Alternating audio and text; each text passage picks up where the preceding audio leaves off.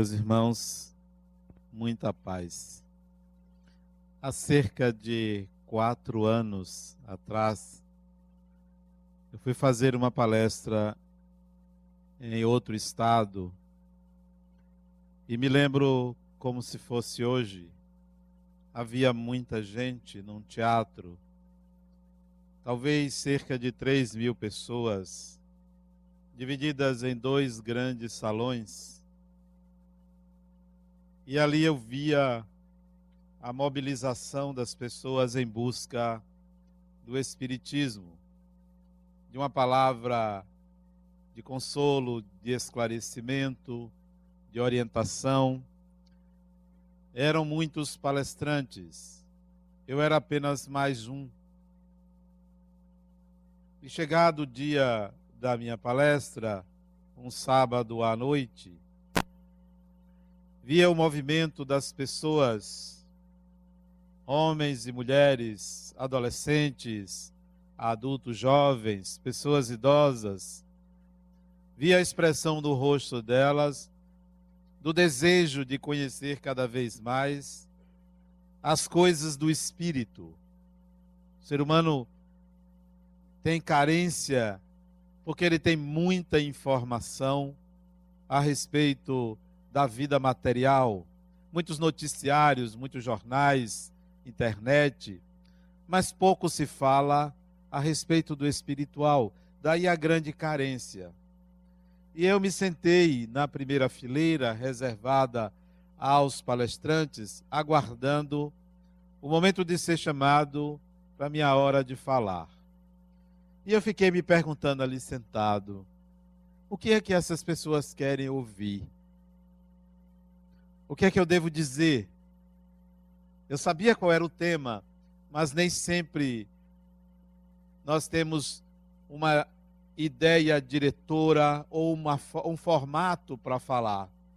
E eu fiquei me perguntando o quê? O que, é que elas querem ou precisam ouvir? E fiquei nos meus pensamentos também me perguntando: qual é o meu papel aqui? O que é que eu ganho espiritualmente aqui falando? O que é que eu estou aprendendo? Outra pessoa poderia estar aqui em meu lugar, mas sou eu. Ao terminar a palestra, como é que eu vou me sentir? E fiquei ali só pensando nisso. O que é que eu estou fazendo aqui? Qual é o ganho real do espírito que se dedica a falar sobre algo que pretensiosamente acredita que sabe? Chamaram meu nome, subi e dei o meu recado. 40 minutos de palestra. Não me lembro exatamente sobre o que eu falei. Talvez algo relacionado a imortalidade da alma, talvez algo relacionado às influências espirituais em nossa vida, não me lembro exatamente, mas sei que foram quatro anos atrás. Terminada a palestra, como geralmente ocorre aqui, lá, algumas pessoas vieram me fazer algumas perguntas, algumas colocações. Mas teve uma em especial que respondeu às minhas indagações iniciais. Parece que ela estava ali para me dar respostas. Olha o que aconteceu. Uma senhora, talvez 80 anos, ou um pouco menos, lúcida, disse assim para mim: Você não está lembrado de mim, né? Eu disse: De fato, não estou. Ela disse: É, é muita gente. Pois eu estive com você há quatro anos atrás. Fazem quatro anos que eu lhe procurei. Você não lembra de mim, não, né? Eu disse: Não me lembro. A idade disse eu a ela. Aí ela disse: Mas eu tenho mais e me lembro de você. É, mas eu não tenho esta inteligência, essa memória. Pois é, eu lhe procurei naquela época porque eu sofria muito, muito. Quatro anos atrás eu estava no auge do meu sofrimento, já não suportava mais. E uma amiga minha me levou a você. E eu me senti, à medida que ela falava, a pessoa mais importante do mundo, né? Quando alguém diz me levou a você, me mandou lhe procurar ou algo parecido. Ela disse: Eu lhe disse que meu marido havia seis anos estava com Alzheimer e eu já não aguentava mais de cuidar dele. Não tinha mais forças. Sabe o que é você viver com uma pessoa durante quase 50 anos e essa pessoa não mais lhe reconhecer? ora lhe chamar de mãe, ora lhe chamar de filha, ora perguntar quem eu era. Uma pessoa que requer todos os cuidados é ele, e eu não aguento mais. O que é que eu faço? Perguntei eu a você. Você se lembra? Disse: Não me lembro. Não me lembro. Você disse assim para mim. Porque eu disse a você, meu marido tem Alzheimer. E você disse assim, pausadamente para mim: Como é seu nome? E eu lhe disse meu nome. Você está lembrado do meu nome? Eu, disse, eu não lembro. Você disse assim para mim, Dona Fulana, ele não é mais seu marido. Você, a partir de hoje, vai oferecer a ele um sentimento que você nunca deu a ele. Ele é seu filho e ofereça a ele o sentimento da compaixão.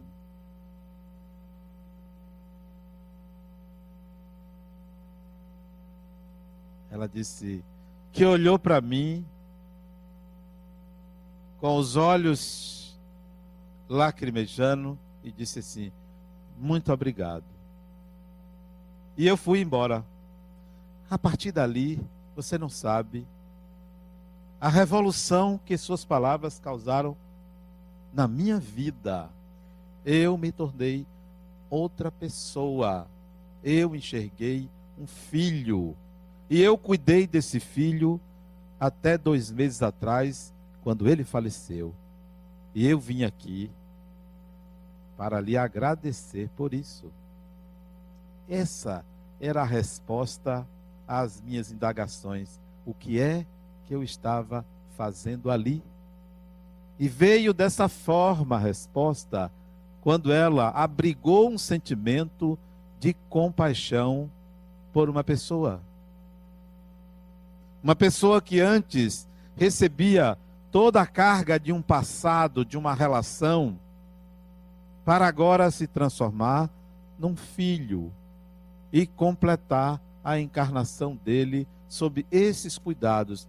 Ela disse: foram os melhores quatro anos da minha vida, porque eu experimentei ter compaixão por um homem, por uma pessoa, por um ser que nunca tinha experimentado. E eu vim aqui para lhe agradecer. A lembrança desse episódio para mim representa a resposta de qual é o sentido da vida. Qual é o sentido da vida? O que é que você está fazendo com você não é o que você está fazendo na vida, não. É o que você está fazendo com você. Como você cuida de você. Você pode até se perguntar: qual é o sentido da vida? Não, nem precisa responder. Pergunte-se qual é o sentido da minha vida. Porque o sentido da sua vida não é o mesmo sentido da minha vida, nem de ninguém. De ninguém. Em dado momento da sua vida, cuide para que você esteja vivendo a sua vida. Cuide para que você tenha se desligado de modelos, cópias, de motivações externas para encontrar um sentido especial, interno, próprio, singular de ser, de existir e de fazer.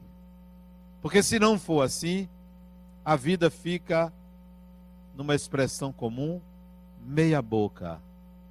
A vida fica pela metade. Ou talvez nem chegue à metade. Porque não basta viver 80, 90, 100 anos. A questão não é a quantidade. A questão é aonde eu cheguei, o que, é que eu fiz comigo. Porque todo mundo vai retornar à vida espiritual não vai prestar contas a nenhum ser supremo do que fez, mas vai se perguntar até onde eu fui, até onde eu cheguei, o que é que eu fiz comigo. Não vai participar de um tribunal para responder se cumpriu sua missão ou não não pensem assim. Mas se quiserem o que pensar depois da morte, ou um dia, ou agora, ou sem esperar a morte vir, é o que é que eu estou fazendo comigo? Qual é o sentido da minha vida até este momento? E é preciso encontrar uma resposta plausível que não nos acomode numa ideia de que eu já ganhei. Nunca, nunca chegará a esse ponto do eu já ganhei. Porque você sempre estará vivendo, sempre estará num processo de evolução. Os espíritos vão e voltam. Nós encarnamos e desencarnamos, acompanhamos a história, somos conduzidos pela sociedade, conduzimos a sociedade é uma jornada quase que sem fim. Essa jornada, esse ciclo, ele terá um fim nesta dimensão, nesta encarnação, ou nesse planeta, à medida em que você puder dizer assim: já entendi, eu já me entendi, eu já consegui entender, conhecer e estabelecer um plano de voo, um plano de trabalho, qualquer que seja a existência, qualquer que seja a encarnação qualquer que seja a cidade, o país. Quando você chegar a isso, você vai pôr fim a essas idas e vindas e vai partir para outro tipo de possibilidade evolutiva. Mas nós estamos nessa roda viva. Alguns num ritmo de câmara lenta, preocupados com o externo, sem entender que o interno é que gera o externo. Sem entender o real significado da sua existência. Sem aplicar ou aplicar-se nos projetos que faz, que executa, nas experiências que vive. Não, não se lamente pelo que lhe acontece não se lamente. Porque a vida lhe pertence. É um presente sem volta. É um presente. Não façam como certas pessoas que ganham presente e dão a terceiros. É. Outro dia eu dei uma camisa à pessoa, presente de aniversário, mas me esqueci que foi ela que me deu aquele presente. Não façam isso. Sério, isso aconteceu mesmo. E eu botei numa caixa, troquei de caixa para. Porque eu não sabia e dei. Ela chegou e disse: oh, Esse foi um presente que eu lhe dei. Foi uma camisa, né? Não façam isso. Não cometam esse equívoco, né? E não foi só, só camisa que eu já fiz, com chocolate, uma caixa de chocolate. Né? A pessoa me deu uma caixa de chocolate bonita, né? E eu, no, no aniversário da pessoa, levei a mesma caixa de chocolate. Essa ela não pôde dizer que você me deu, porque eu acho que ela também já deu, já tirou de outro e já passou para mim. Aí ficou com vergonha. Não, não façam isso, não transfiram. Não se lamentem pela vida, porque ela te pertence. Ela é sua. Ela está como você pode, como você consegue, como você é. É assim que ela está. Quer mudar? Comece a fazer um trabalho interior de real mudança. Porque se você não fizer esse trabalho de real mudança, vai maquiar. Vai maquiar. Vai ser externo. É válido, mas é câmera lenta, é slow motion, é devagar. É preciso fazer um trabalho mais profundo com você, de cuidar de você. E aí você vai entender o sentido e o significado da sua existência, isto é, da sua vida. Porque certamente, digo eu, certamente, o Criador da sua vida não fez com o mesmo propósito que fez a minha vida. Não fez. O presente que ele me deu, a mim, a vida, não deu a você, porque a você deu um pouco diferente, nem menor, nem maior, nem inferior, nem superior. Diferente, são diferentes propósitos. É um mosaico imenso. Daí não existirem duas pessoas iguais, Deus não fez clones, nem existem clones, porque cada espírito que utiliza um corpo é uma singularidade. Então descubra para que Deus me fez. Esse é o sentido e o significado da sua vida, da sua existência. Outro detalhe: ninguém jamais saberá quem é você. Ninguém. Ah, eu conto tudo. Nem acredite. A minha vida é um livro aberto, mas só fica aberto em certas páginas, umas outras não abre. Ninguém lê. Não, mas eu falo tudo, tudo. Não fala, porque nós temos mecanismo de defesa e não conhecemos três quartos do que somos. Não conhecemos, não nos lembramos. Então, ninguém sabe quem você é, só você e Deus. E nem fique com a paranoia de achar que tudo que você pensa, os espíritos sabem. Paranoia. Tudo que estão me vigiando, sabem tudo. Não tem essa permissão divina, ainda bem. Não tem essa condição de estar full time na sua mente, na sua consciência. Então, só você sabe quem você é, em que nível de evolução você está. Você e Deus. Então, cuide de você como quem cuida da joia mais preciosa do universo, que é você. Porque assim eu me sinto a joia preciosíssima, sabendo que tem outras joias preciosas, mas é preciso descobrir quem você é, dando sentido à sua vida. Para que você veio?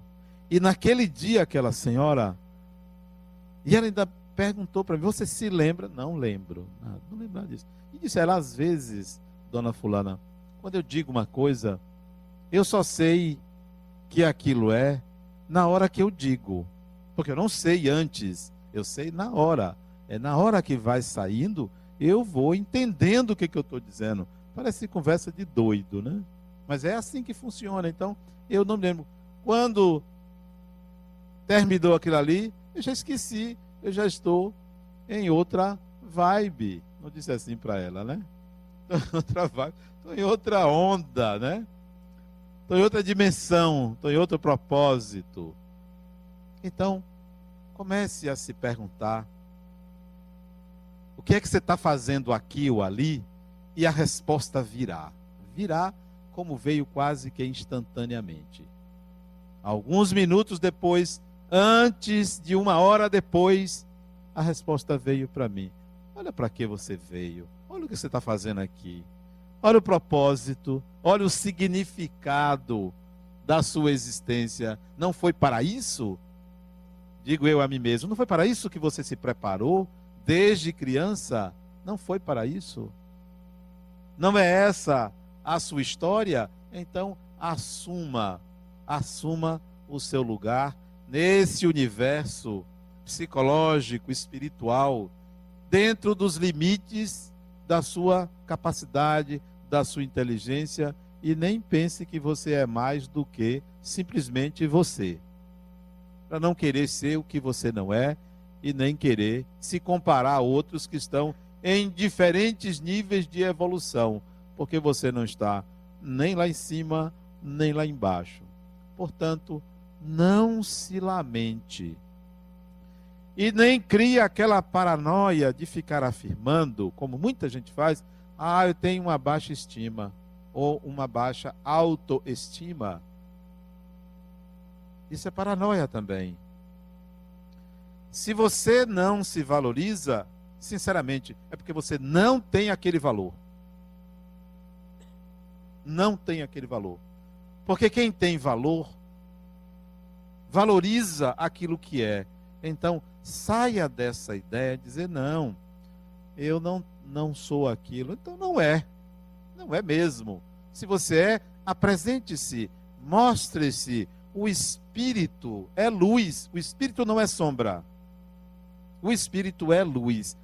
Brilhe a vossa luz, disse Jesus. Brilhe.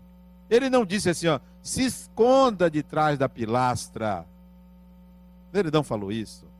Brilhe. Então, brilhe suas competências, habilidades, seus conhecimentos. Se não, se o brilho for fraco, é porque você não tem. Não tem. Então adquira. Vá atrás. Ontem eu estava dizendo para uma paciente minha: Olha, está faltando inteligência em você. Eu não estou chamando você de burra, não. Estou dizendo que está faltando inteligência, né? Aí ela disse assim: Que forma elegante de me chamar de burra. Está faltando inteligência, criatura. De fato você não tem. Vá atrás, vá buscar. Não é uma questão de baixa estima. É uma questão de incompetência quer ser competente, adquira. Quando adquirir, tome consciência e mostre. E utilize na sua encarnação. Não se esconda num anonimato, num falso anonimato. Não, eu não quero me mostrar. Não sabe. Não, eu não, eu não quero mostrar a ninguém que eu sei. Não sabe. Você não tem que se colocar acima de ninguém, mas se coloque, porque se a sua luz brilhar, de fato, as outras luzes também irão querer brilhar. Mas se você esconder a sua luz, você vai deixar de iluminar os caminhos de muita gente. Não se esconda. O Espírito nasceu para brilhar, para mostrar-se, dê sentido à sua vida, colocando-se nela atuando e não se escondendo, como se você fosse um coitadinho ou coitadinha. Não se lamente de quem você é, porque você é quem você quer ser, quem você se mostra. Saia dessa falsa humildade. Não, eu sou humilde. Humilde coisa nenhuma. Você é incompetente. Você não sabe. Se soubesse, falaria. Teria presença de espírito. Não eu não vou pregar a ninguém aqui uma humildade sem sentido. Humildade não é esconder suas capacidades. Humildade é não se sobrepor ao outro. Humildade é não querer o lugar do outro. Humildade é não inferiorizar o outros, os outros. Mas não é esconder quem você é. o sentido da sua vida, tem que vir à tona, tem que vir às claras. Mostre-se, não se esconda da vida. E se você ousar se mostrar e levar uma rasteira da vida, levante, porque foi merecida. Porque não estava suficientemente seguro ou segura do que você é. Porque se você estivesse segura ou seguro do que você é, a vida não lhe dá rasteira. Ela derruba quem não está firmemente apoiado. E derruba. E derruba sim. Porque a natureza, porque Deus, porque o Criador não está para criar aqueles por uma questão de bondade, beneplácito, passar a mão na cabeça. A lei é, daqui, é evolutiva. Não é para pegar os mais fraquinhos e botar eles ali alguém segurando. Não. É você que tem que subir, é você que tem que crescer. Porque a vida vai lhe derrubar se você não tiver consistência no que você é ou em quem você é. E cai para poder descobrir quais são seus pontos frágeis. Quais são os elementos em você que precisam ser fortalecidos. Ah, mas por que isso só acontece comigo? É outra, né? É a lamúria. Por que só comigo? Não, criatura. Acontece com todas as criaturas do mundo. Com você é porque você merece e você precisa. Só assim você fortalece, só assim você cresce. Dificuldades não são obstáculos, dificuldades são degraus, são possibilidades de crescimento. Uma pessoa colocou no meu blog, não, não me lembro o nome dela, que ela disse que não teve um amor nessa encarnação. Que eu escrevi no meu blog sobre saudades da atual encarnação. Eu já tenho saudades desta encarnação, eu já tenho saudades. Não é que eu sou apegado e é, é, desencarnaria e ficaria chorando porque deixei coisas e pessoas. Não. Talvez pelas pessoas sim, pelas coisas não. Mas tenho saudade das experiências que eu sei que eu não vou repeti-las. Não vou. Ainda bem que a gente não repete experiências, porque Deus não é repetitivo. A gente pode voltar para a mesma cidade, para o mesmo lugar, mesmo nome, mas vai ser sempre uma experiência nova, não há repetição. Tenho saudades, tenho saudade já. Tenho saudade da vida que estou construindo, nem terminou. Teve outra que perguntou assim: teve um, está parecendo que você está se despedindo. Também não sei, pode ser. Para desencarnar, basta estar encarnado. Nunca sabe. Não é por aí. Aí teve uma pessoa que botou é, que eu colocava o, a importância do amor e que ela não teve esse amor. Eu respondo a ela, porque deve estar ouvindo. Se estiver presente, eu não conheço. Ou você aprende a doar, ou você não saberá receber. É preciso aprender a doar. Quer ter um grande amor? Aprenda a amar. E a gente aprende a amar não a recebendo, é doando. É doando. Porque a planta, ela respira porque ela emite oxigênio. Não é porque ela recebe a chuva, não. Ela recebe a luminosidade do sol que está para todas as pessoas e devolve oxigênio para que a gente respire. Então, aprenda a amar, doe. Não use uma máscara constante de quem tem sempre que estar tá recebendo. De que espera que o outro devolva o que está sendo dado. Não crie expectativas a ninguém. A ninguém nem a um filho ou filha que você deu o ventre, deu a infância, a vida toda por ela, não espere gratificação ou gratidão. Não porque aquele ser é ruim. Pergunte-se por que eu não mereci.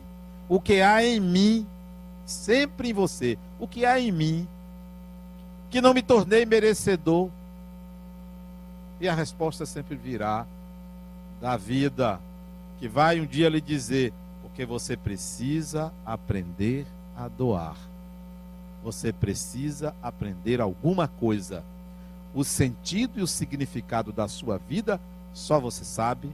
Não é uma missão, não é uma tarefa, é uma disposição permanente pessoal.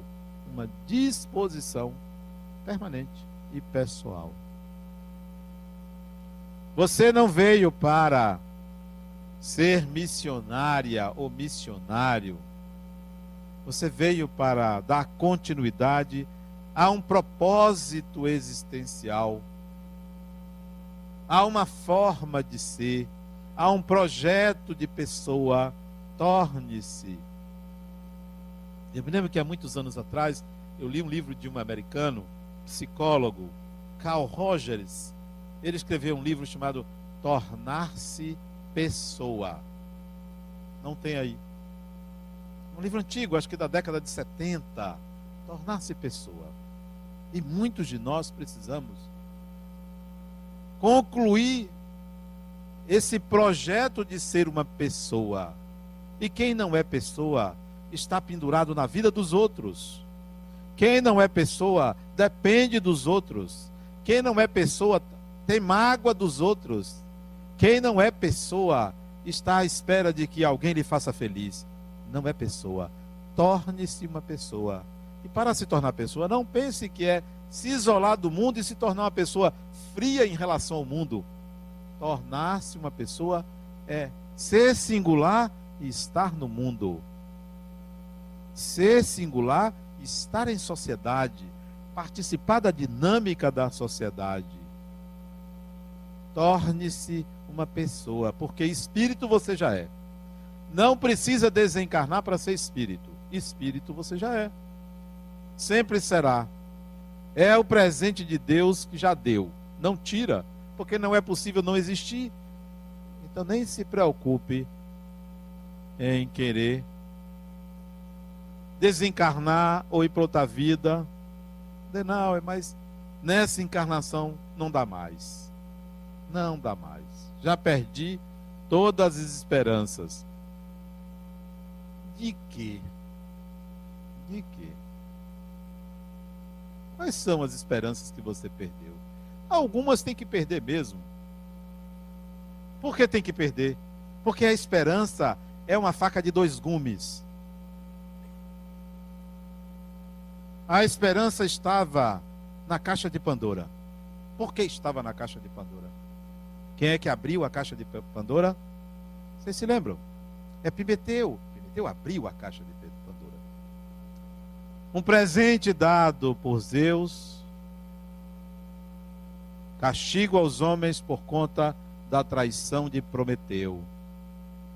Hefesto fez a caixa e Zeus colocou dentro da caixinha todos os males do mundo, todos os males. E chegou lá, Epimeteu abriu. Quando viu que eram os males, fechou. Restou o que dentro? A esperança. Males do mundo. A esperança é uma faca de dois gumes. Pode ser um bem, pode ser um mal. Porque se você ficar esperando, esperando, esperando, vai levar chuva na cabeça, vai levar tempo ruim, o raio vai cair de novo na sua cabeça. Tenha esperança, mas bote os pés no chão, porque ela lhe leva a voar. Ela é uma viagem. Ela é uma viagem. Por isso que Allan Kardec, não só ele, não, os espíritos que codificaram, que trouxeram a doutrina espírita, colocaram fé raciocinada. Porque se for só a fé, tenha fé, fique com fé e você vai ficar com fé a vida toda e não vai acontecer nada. Ali a razão, a fé, isto é, um pé nas estrelas, outro na terra. Então, A esperança é preciso ser muito bem trabalhada. Eu prefiro uma outra palavra. Em lugar da esperança, eu prefiro a palavra resiliência. Tenha resiliência, que é a capacidade de um corpo ou de uma pessoa, de uma vez sofrida uma deformação, uma vez sofrida uma queda, levantar-se. Todo ser humano tem que ter resiliência, não ficar só na esperança de que Deus me ajude. Não precisa pedir, nem precisa pedir. Ah, Deus vai me ajudar. Nem precisa afirmar. A nossa ignorância em relação à comunhão que existe entre criatura e criador leva a essa percepção distanciada de Deus. Leva essa ideia, essa separação que não existe. Não, você não precisa pedir a Deus. Apresente-se a Deus para cumprir os seus desígnios, os propósitos divinos para você. Apresente-se, ó. Eu vou tentar. Eu vou por aqui. Vamos ver se é isso que você queria para mim. Mas eu vou fazer. Eu não vou esperar que você me ilumine, nem abra as veredas para eu caminhar. Eu vou tentar. Eu vou tentar. É propósito meu, é proposta minha, porque essa tentativa, essa capacidade resiliente é que vai me levar a crescer e a resolver. A vida. Tem gente que diz assim: eu vejo no meu blog, eu quero ser feliz. Eu não quero ser feliz. Eu, Adenauer, não quero ser feliz. Porque é muito fácil ser feliz. Eu quero mais. O que é que é mais importante, viver ou ser feliz? Viver. Eu quero viver. Eu quero preencher todos os espaços da vida. Porque ser feliz é um momento, é um dia, é um mês, é um ano, é um século. Isso não é difícil. Às vezes, ganhar uma pastilha, eu fico feliz. Às vezes, comer um bolo de laranja, que eu adoro bolo de laranja, adoro bolo de laranja nem sempre tenho essa felicidade né, de alguém me dar. Né? Nem sempre. É difícil conseguir. Eu peço, mas é difícil vir. Às vezes me engano, traz outro bolo. Mas paciência, a gente não tem tudo que quer, nem sempre pode. Às vezes faz feliz um bolo de laranja, um chocolate, uma quantia a presença de uma pessoa. Não. Não quero ser feliz, isso é fácil. Eu quero viver. A ânsia de viver. A ânsia de viver. Porque tem muita gente feliz dentro de casa. Tem muita gente feliz sem, sem viver. Eu quero é viver. Mais importante é viver. Queira viver. Queira trocar experiências com as pessoas, queira compartilhar a vida e não simplesmente ser feliz. Porque às vezes ser estar triste é natural. Chorar é natural. Zangar-se é natural. A outra chega bem a dizer: Não, eu vim aqui porque meu marido não me acompanha para o médico. Olha, ah, vá procurar outro psicólogo para isso, não. Não estou para que nada. Isso não é problema que você me traga, criatura. Tem tanto recém-formado aí para você procurar? A mim? Não, tem muita coisa que é, é parte da vida humana. É parte. É inerente ao nível de evolução da sociedade. Eu não vou ficar perdendo tempo em estar resolvendo essas questões. Tem uma questão macro na minha vida que é quem eu sou. Quem eu sou. O que é que eu estou fazendo aqui? O que me cabe, o que me compete. E isso só é possível se você ousar viver, se você aventurar-se em viver. se você se envolver. Só se desenvolve quem se envolve.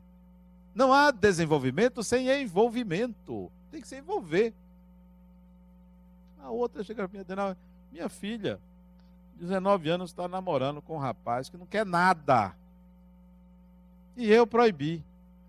Deixa a criatura viver a experiência de entrar em contato com o vazio, né? assim mesmo, com vazio, com nada. Ela vai descobrir, ou ela também é um nada, ela vai sair. Você vai proibir uma pessoa adulta? Deixa a bichinha lá quebrar a cara com o vazio, né? Do outro. As pessoas precisam viver e a gente quer proibir as pessoas de viverem. Deixe as pessoas de vez em quando se atritarem. É parte integrante do viver. Ah, não, mas tem que estar tá tudo em paz. Nem o cemitério é assim. Não, não existe lugar assim, tudo tranquilo. Não existe. Olha a terra. Olha a quantidade de vulcões que existe na terra e quem botou esses vulcões? Não foi o ser humano. Não foi o ser humano. Foi Deus. Ou tem a outra outro vilão aí? Não tem. Não. A paz é o equilíbrio de forças. Não, tá, tá brigando aí. Vai falando, deixa eles dois brigarem aí, deixa aí, vá. Deixa, deixa as pessoas de vez em quando se testarem, colocarem suas vontades, seus desejos para fora. Isso é natural, isso faz parte do viver. Se você diz, não, epa, peraí, para, gente, porque aqui é um lugar. Não, deixe. Vamos ver o que é que sai dali. Se chegar a um nível tal, interfira, chame ao equilíbrio, pelo menos naquele momento. Mas inicialmente, faz parte do viver. Encontrar o sentido e o significado da sua vida é fundamental. É fundamental sem lamentação, sem lamúria, sem coitadinho de mim, sem esperança de que algo venha milagrosamente resolver o que lhe cabe. Atue em quatro ou cinco grandes campos da vida: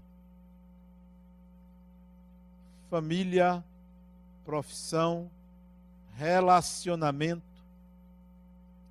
dinheiro, sociabilidade. Atue nesses campos.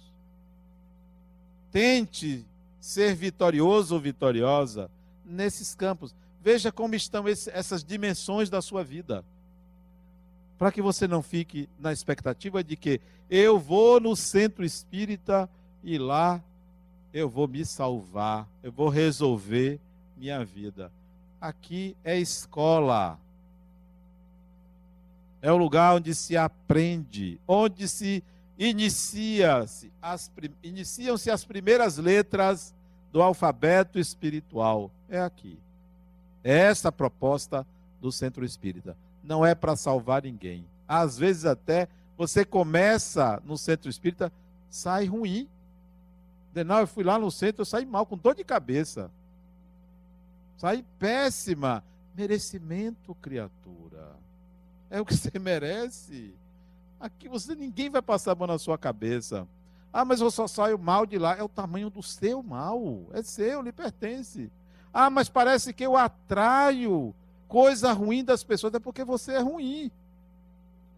Porque se você só atrai coisa ruim, o imã só atrai o ferro.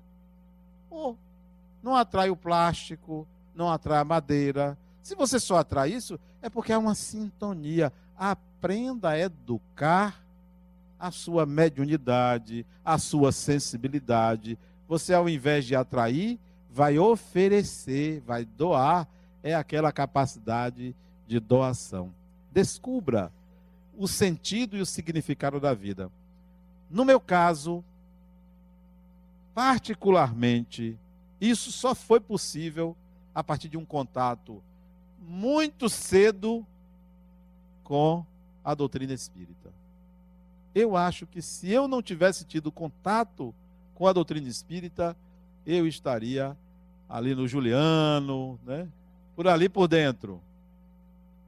Mudando de hospital psiquiátrico, ou viciado em alguma droga, que é um desperdício imenso ao espírito, uma bobagem, né?